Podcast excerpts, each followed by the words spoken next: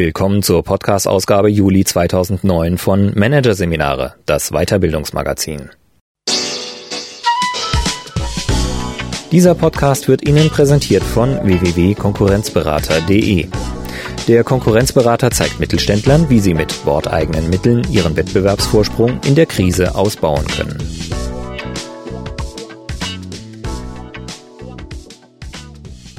Am Ende dieser Ausgabe hören Sie noch ein paar kurze Hinweise auf weitere Podcasts aus dem aktuellen Heft. Doch zunächst Die Strategien der Natur von Gudrun Happig.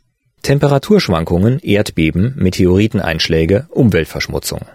In den 3,8 Milliarden Jahren, in denen Lebewesen die Erde bewohnen, hatten sie quasi permanent Krisen zu meistern.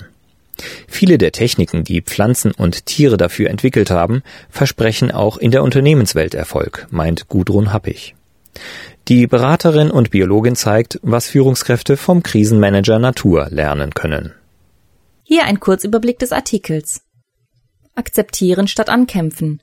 Die Grundvoraussetzung eines natürlichen Krisenmanagements. Standardmechanismen gezielt einsetzen. Wie die Natur das Überleben sichert. In langen Zeiträumen denken. Was sich Unternehmen von den Planungszyklen der Natur abschauen können. Kontinuierliche Anpassung warum viele Organismen Umweltveränderungen so gut wegstecken. Symbiotische Schadstoffverwertung, die Pflanzenstrategien zur Bearbeitung von Störfaktoren. Steuerungsmechanismen etablieren, warum Insektenstaaten sich an veränderte Umwelten so gut anpassen können. Und fiktives Unternehmensbeispiel, wie Krisenmanagement aller Natur aussehen könnte. In Krisenzeiten bricht in den Unternehmen oft hektische Betriebsamkeit aus. Etliche nicht aufeinander abgestimmte Einzelmaßnahmen werden ergriffen, um Umsatzeinbrüche aufzufangen und Verluste einzudämmen. Unkoordinierte Willkür, wie Kybernetiker es ausdrücken würden, übernimmt die Herrschaft in der Organisation. Das Ergebnis ist Chaos, das die Emotionen kochen lässt, die Produktivität dagegen einfriert. Solch kontraproduktiver Auktionismus ist der Natur fremd. Im Gegensatz zur kulturellen Welt reagiert das System Natur auf Turbulenzen gelassen und überlegt. Den Grund dafür formulierte der berühmte Kybernetiker Frederik Fester einmal so Schwierigkeiten, Krisen und Veränderungen sind in der Natur normal und nichts Besonderes. Der Gelehrte hat recht. Ob Eiszeiten, Erdbeben, Meteoriteneinschläge, Vulkanausbrüche, Überschwemmungen, Waldbrände, radikale Eingriffe des Menschen oder auch körperliche Verletzungen. In den 3,8 Milliarden Jahren, in denen Lebewesen auf der Erde existieren, hatten sie quasi permanent Krisen zu meistern. Und die Strategien, die sie im Laufe der Zeit dafür entwickelt haben, lassen sich gleichermaßen auf die Unternehmenswelt übertragen. Da akute Krisen für die Natur normal sind, hat sie sich mit standardisierten Überlebensmechanismen auf den Notfall vorbereitet. So lässt zum Beispiel der menschliche Körper Blut an der Luft gerinnen, weil er davon ausgeht, dass trotz bester Vorbereitung und Planung Fehler passieren können, die den Organismus beschädigen. Schneidet man sich, werden bestimmte Rezeptoren auf der Oberfläche der flachen Blutplättchen aktiviert, die diese untereinander verkleben lassen. Zugleich transportiert der Körper noch mehr Blutplättchen zur Verletzung. Die Blutung wird gestillt und die Wunde geschlossen, während das Blut im Kreislauf weiter zirkuliert. Standardreaktionen für Krisenfälle gibt es auch für Unternehmen. Schnell Überblick gewinnen, die Liquidität halten, Ertragspotenziale bei Stammkunden nutzen, All das sind sinnvolle Sofortmaßnahmen, wenn es um das Überleben des Unternehmens geht. Wer dann aber glaubt, standardisierte Lösungen würden bei der Anpassung an veränderte Märkte helfen, der irrt sich nur zu oft.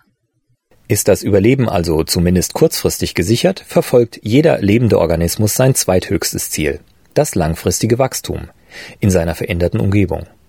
Kehrt die Bedrohung zurück, wird erneut erst das Überleben gesichert, um sich dann sofort wieder auf die langfristige Entwicklung zu konzentrieren. Langfristiges Wachstum haben Firmen zwar meistens auch auf der Agenda, was dort letztlich jedoch vor allem zählt, sind die kurzfristigen Ergebnisse. Wie haben sich die Zahlen im Vergleich zum vergangenen Quartal entwickelt? Haben wir unser Umsatzziel fürs Jahr erreicht? Die kurzfristigen Ziele versperren nur allzu leicht den Blick auf die langfristige Entwicklung.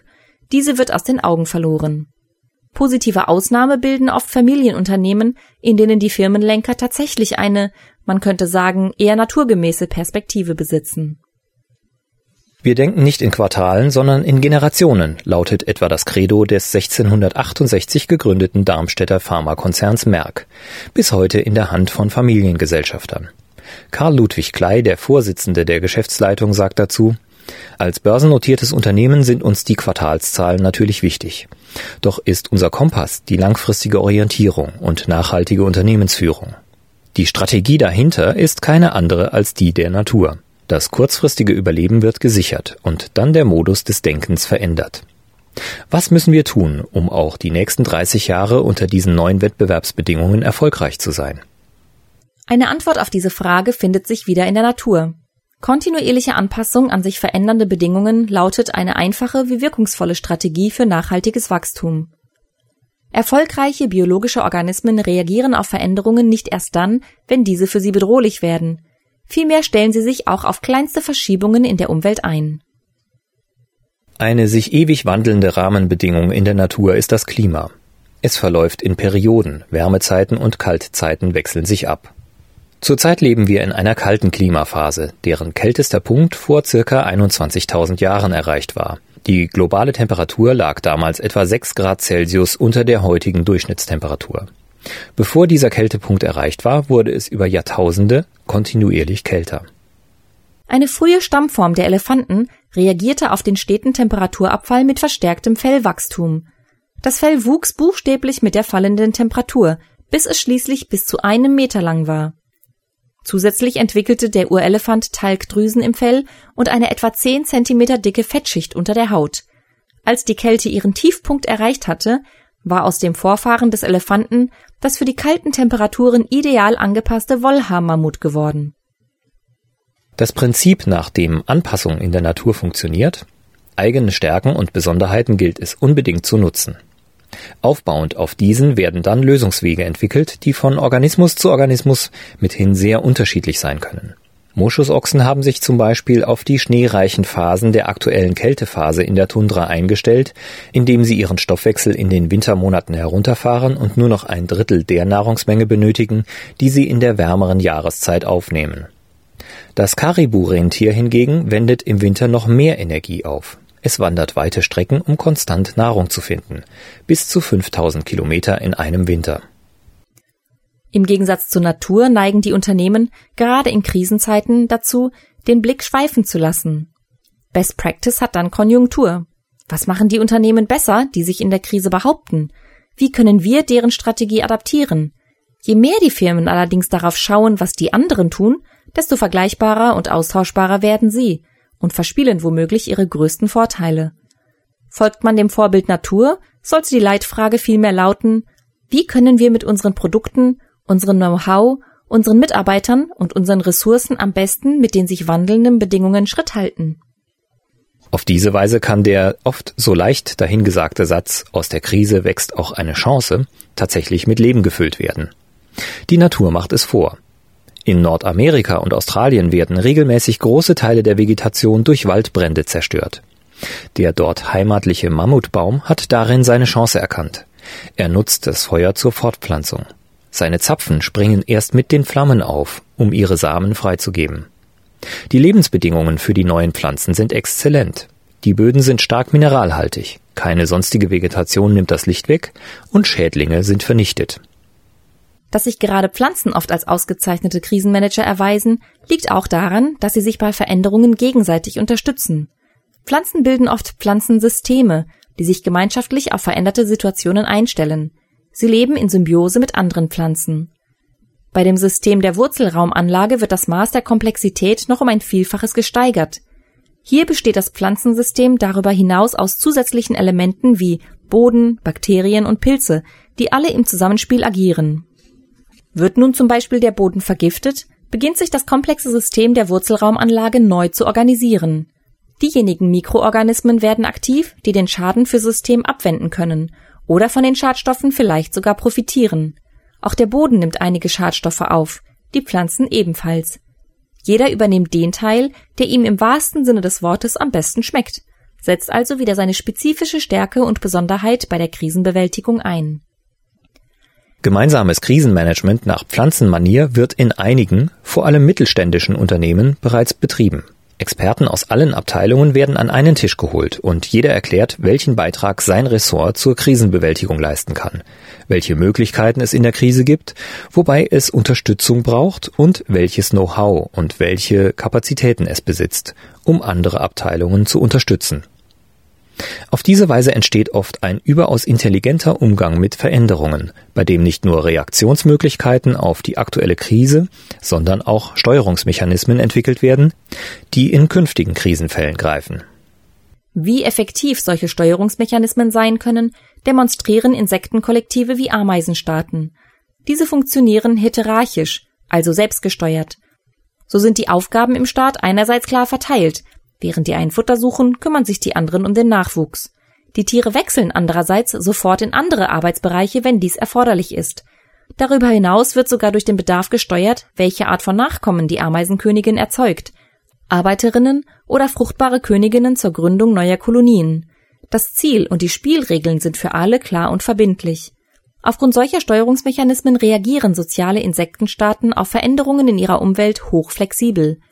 Selbst wenn der Staat durch Feuer oder Überschwemmung zu einem Großteil vernichtet wird, entwächst er wie der Phönix aus der Asche in kürzester Zeit neu. Grundlage eines solchen Systems von Steuerungsmechanismen kann ein zentrales Wissensmanagement sein. Wissen und Erfahrungen aus allen Ecken des Systems werden unmittelbar weitergegeben und sind damit jederzeit transparent. So gelingt es, den gesamten Ameisenstaat immer auf ein bestimmtes Ziel hinzusteuern, entweder auf Wachstum, auf Verteidigung oder auf Krisenbewältigung. Zwar haben auch viele Unternehmen bereits Wissensmanagementsysteme etabliert.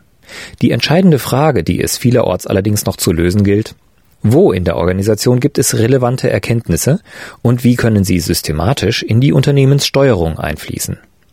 Eine Antwort liefert die Kunststoff GmbH, ein mittelständischer Hersteller von Isolierungskunststoffen, wie sie zur Herstellung von Kabeln und elektronischen Bauteilen verwendet werden.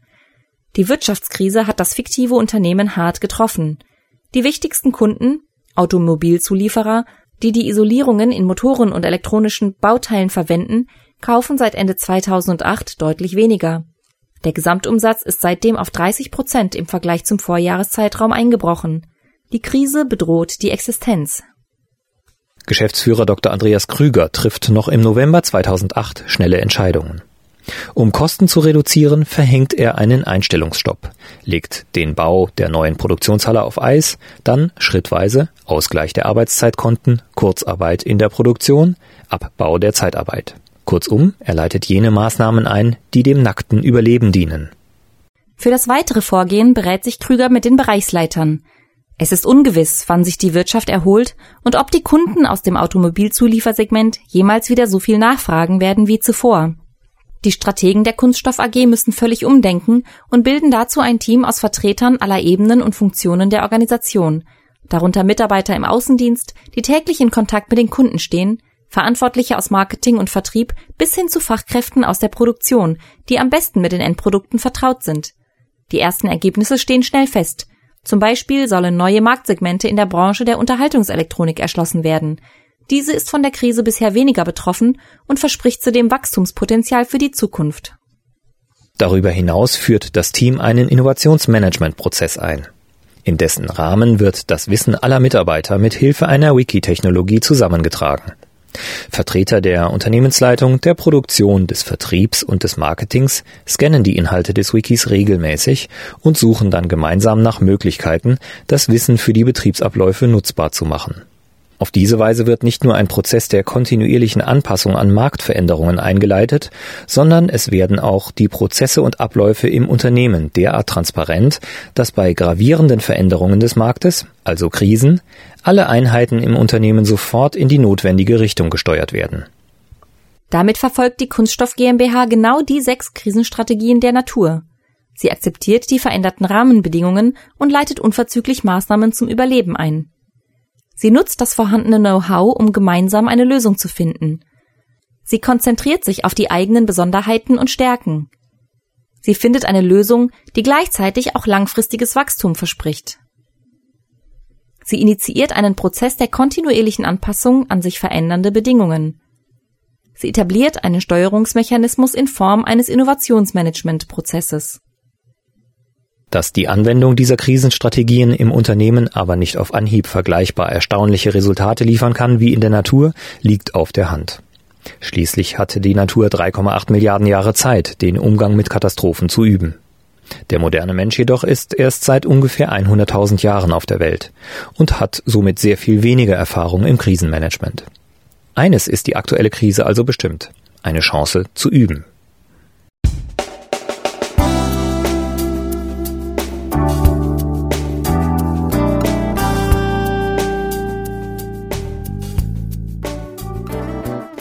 Hörten den Artikel Krisenmanagement, die Strategien der Natur von Gudrun Happig aus der Ausgabe Juli 2009 von Managerseminare, produziert von Voiceletter. Weitere Podcasts aus der aktuellen Ausgabe behandeln die Themen Intuition im Management. Wie intelligent ist das Unbewusste? Und Beyond Budgeting. Planung ist relativ. Weitere interessante Inhalte finden Sie im Internet unter www.managerseminare.de.